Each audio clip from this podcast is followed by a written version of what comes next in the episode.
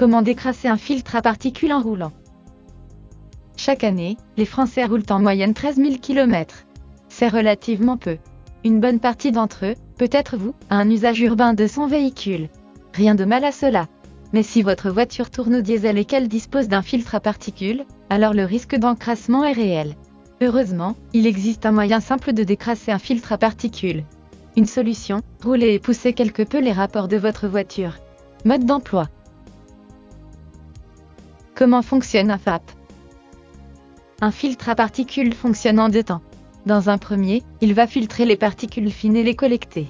Ces dernières vont s'agglutiner en formant une couche épaisse autour du filtre qui peut à terme l'obstruer. Dans un second temps, l'étape de régénération va brûler cette couche de particules fines afin de les détruire.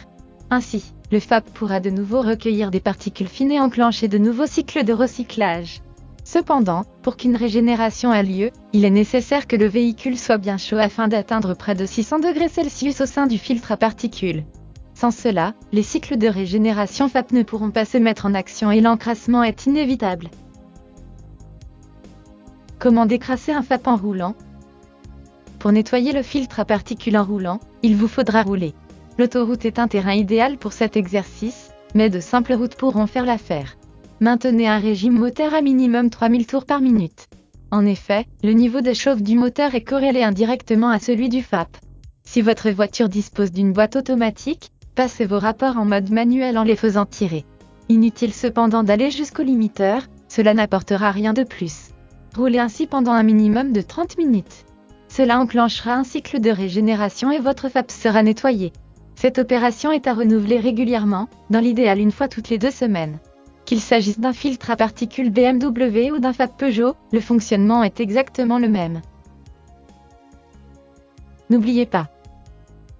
Pour faire durer votre filtre à particules le plus longtemps possible, il est donc nécessaire de réaliser régulièrement ces cycles de régénération FAP. Toutefois, cette méthode ne permettra pas de faire des miracles. Si le FAP est endommagé irrémédiablement, il faudra procéder à son remplacement. En cas de doute, demandez l'avis à un concessionnaire de la marque ou bien dans un centre auto. Ces derniers seront à même de tester l'endommagement ou non de ce dispositif anti-pollution.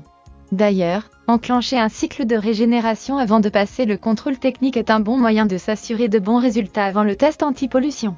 Pensez-y la prochaine fois.